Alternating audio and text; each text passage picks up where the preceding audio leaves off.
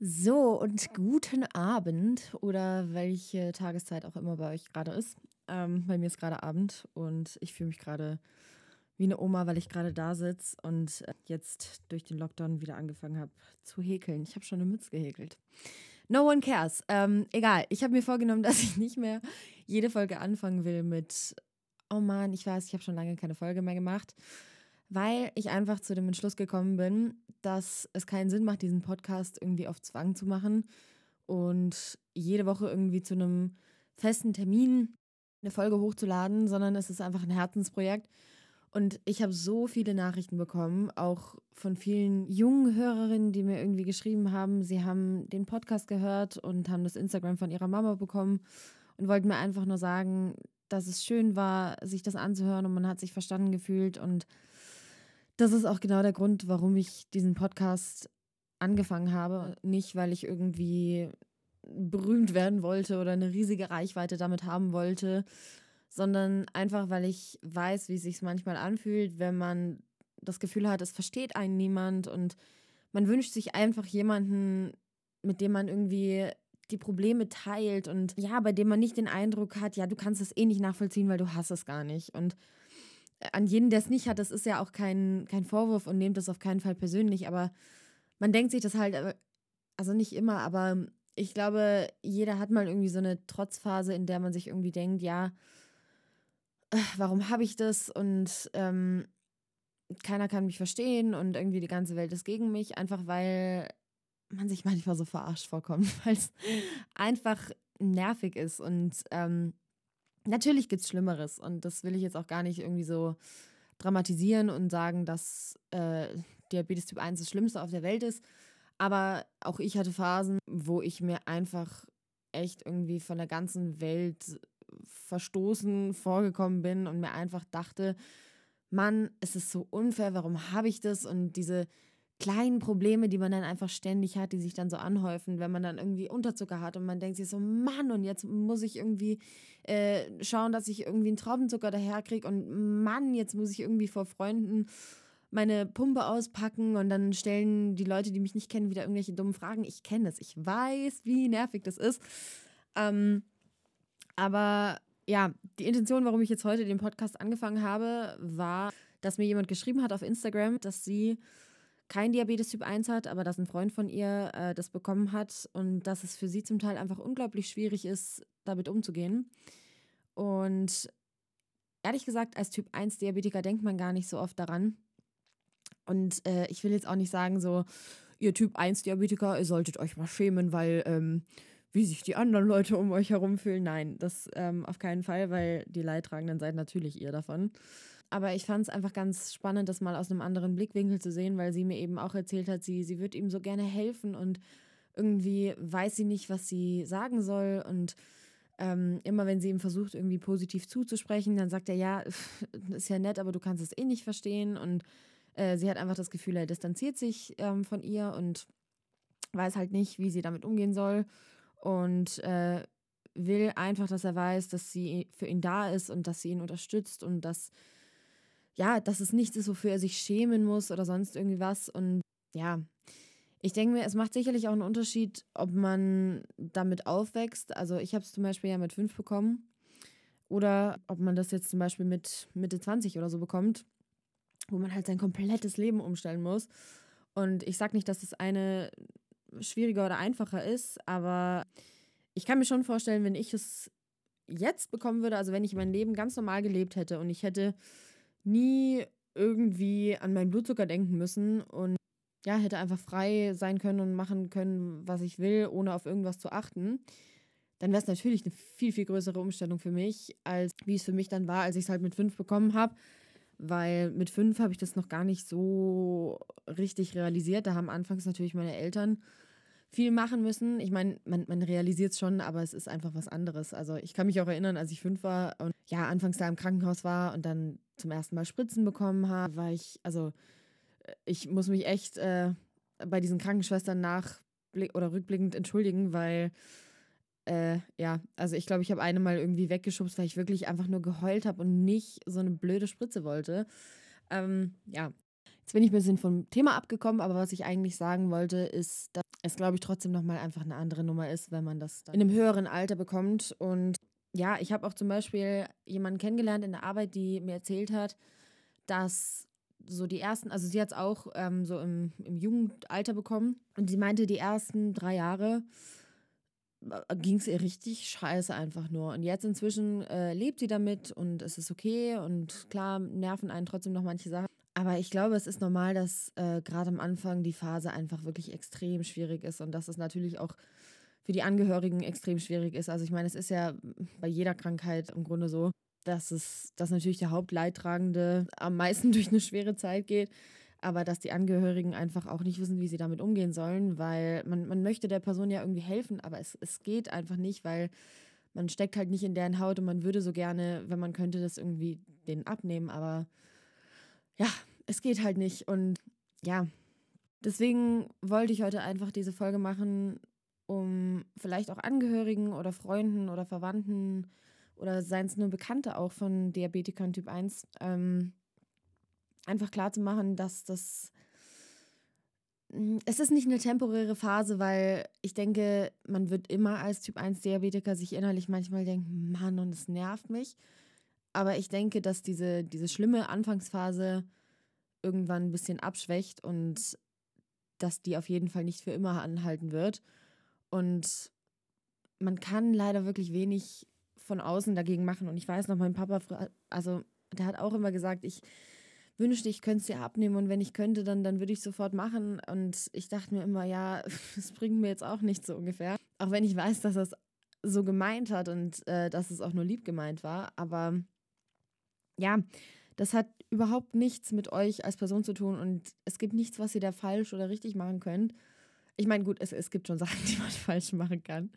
Aber ich glaube, am Ende des Tages ist es einfach wichtig, dass ihr für eure Freunde da seid. Und ja, also jemand, der versucht, seinen Typ 1-Diabetiker-Freund gerade in der Anfangsphase irgendwie zu unterstützen, der wird sich sowieso nicht lustig machen über irgendwas, wenn der sich mal spritzen muss oder sonst irgendwie was. Aber ja, aus Sicht von einer Typ 1 Diabetikerin kann ich einfach nur sagen, es, es ist wichtig und man weiß es auch sehr zu schätzen, wenn man Freunde hat, die für einen da sind und die einen unterstützen. Und auch wenn es euch vielleicht manchmal so vorkommt, als wäre das der anderen Person egal, das ist es nicht. Und ähm, es ist ja auch generell manchmal so in Freundschaften. Ich werde zum Beispiel auch nie vergessen, ich war mal mit einer Freundin, da war ich so 13, 14 oder so.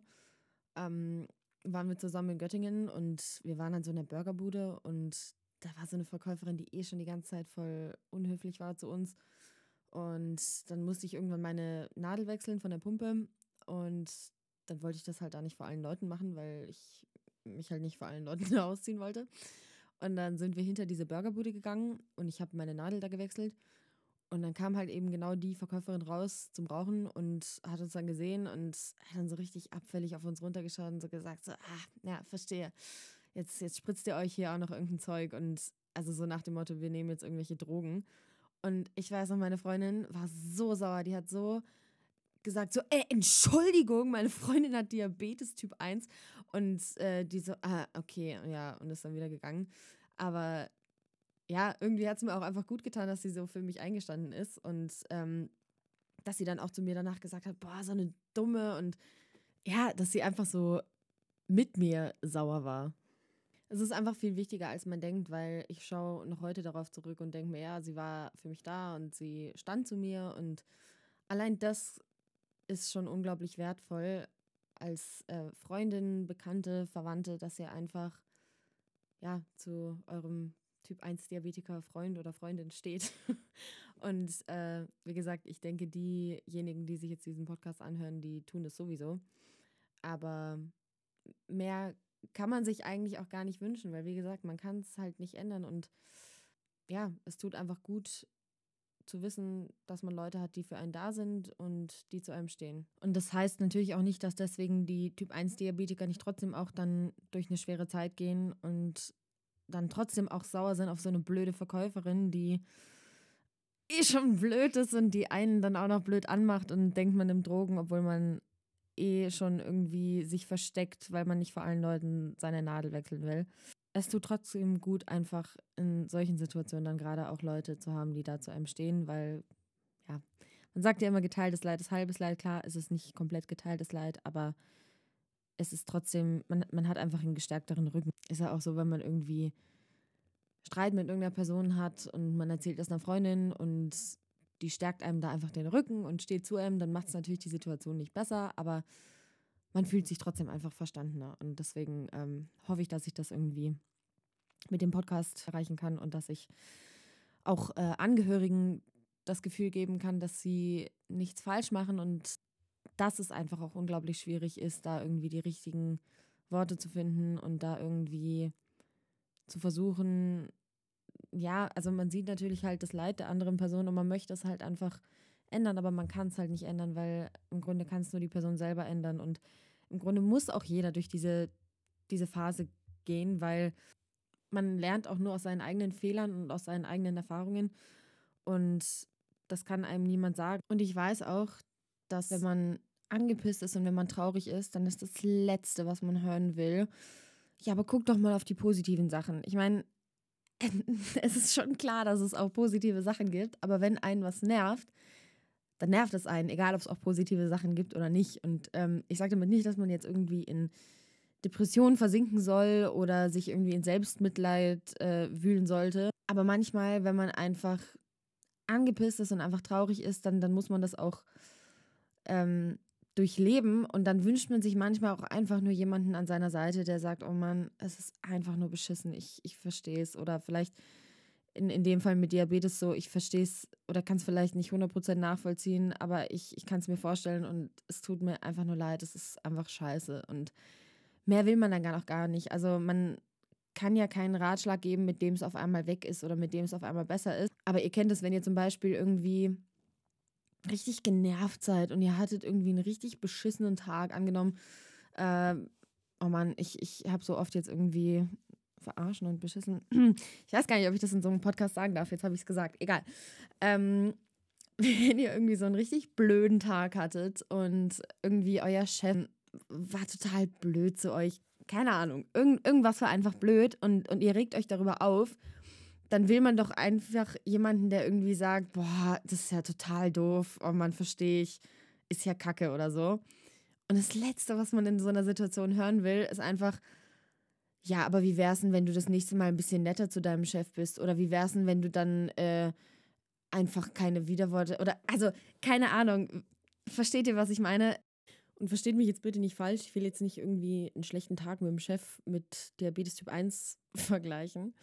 Aber ich will euch hier auch gar nicht irgendwie sagen, schreit euren Chef an. Das war nur ein Beispiel. Aber ich wollte euch einfach nur verdeutlichen, dass man manchmal auch bei Freunden gar keinen Ratschlag sucht oder eher als Angehörige oder, oder Freunde auch gar, gar nichts irgendwie besser machen könnt, indem ihr euch, euch irgendwelche Methoden ausdenkt oder weiß ich nicht was, so, so, so lieb ihr das auch meint und so, so sehr ihr die andere Person auch unterstützen wollt. Aber ich glaube, manchmal unterstützt man die andere Person einfach am meisten, indem man für sie da ist und indem man ihr einfach zuhört und versucht, irgendwie Verständnis zu schenken. Dann sagt, oh Mann, das ist kacke, ich verstehe das, ich, ich wünschte, ich könnte dir helfen und ich weiß, ich kann es nicht.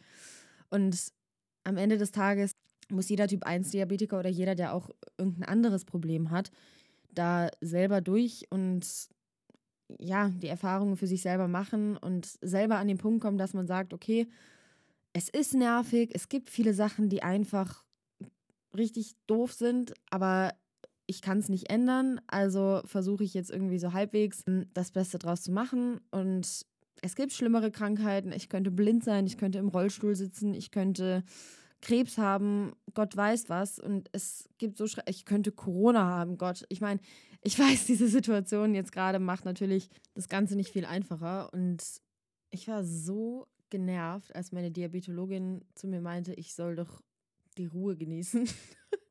Und ich weiß, sie wollte mir einfach nur einen guten Ratschlag geben und sie hat es nicht böse gemeint, natürlich nicht. Aber ich dachte mir so, ey, ich habe jetzt ein Jahr lang die Ruhe genossen. Ähm, so langsam darf es schon auch mal wieder ein bisschen unruhig werden. Und ich glaube, es geht vielen gerade so. Also, ja, trotzdem, klar, macht es keinen Sinn, sich den ganzen Tag drüber aufzuregen. Aber wie schon gesagt, manchmal muss man sich einfach aufregen. Und dann will man auch nicht hören, hm, aber guck doch, wie schön die Blumen draußen sind, weil Mann, man will halt auch mal wieder irgendwie Freunde treffen und einfach irgendwie ein bisschen Action haben. Aber it is what it is. Und so ist es halt leider auch mit dem Diabetes. Deswegen. Also nochmal an alle Angehörigen oder Verwandten oder Bekannten oder Freunde von Typ 1 Diabetikern, die sich das jetzt anhören. Im Grunde kann man nicht viel falsch machen, solange ihr die andere Person nicht auslacht, wovon ich nicht ausgehe. solange ihr für die Person da seid, ist das schon das meiste, was ihr machen könnt, weil ihr könnt das Leid der anderen Person leider nicht abnehmen. Und ich weiß, die Erkenntnis der Wahrheit ist manchmal schmerzhaft, aber ja, ich meine, natürlich tut es auch gut zu wissen, wenn irgendwie jemand recherchiert und einem versucht dann irgendwie Tipps zu geben und man freut sich darüber. Aber wie schon gesagt, ist halt auch das Letzte, was man dann hören möchte, so, dass man sich doch auf die, die guten Dinge konzentrieren soll, weil natürlich, sonst äh, würde man ja eingehen. Und es ist vielleicht manchmal auch wichtig, das zu betonen, aber ich kenne es halt aus eigener Erfahrung, dass mich das in solchen Situationen dann nur noch mehr genervt hat, weil ich mich dann in meiner Lage nicht ernst genommen gefühlt habe oder mich mit meinem Problem nicht ernst genommen gefühlt habe. Und deswegen ist manchmal wirklich das Beste, was man machen kann, einfach zuzuhören und Verständnis zu zeigen. Und ich hoffe, das hat euch jetzt ein bisschen weitergeholfen und ich hoffe, ihr äh, genießt die Ruhe, genauso wie ich. Ich hoffe, ihr habt auch gemerkt, dass es gerade ein bisschen sarkastisch war. und ich wünsche euch jetzt noch eine gute Nacht oder einen wunderschönen Tag, welche Uhrzeit auch immer bei euch ist. Und bis ganz bald.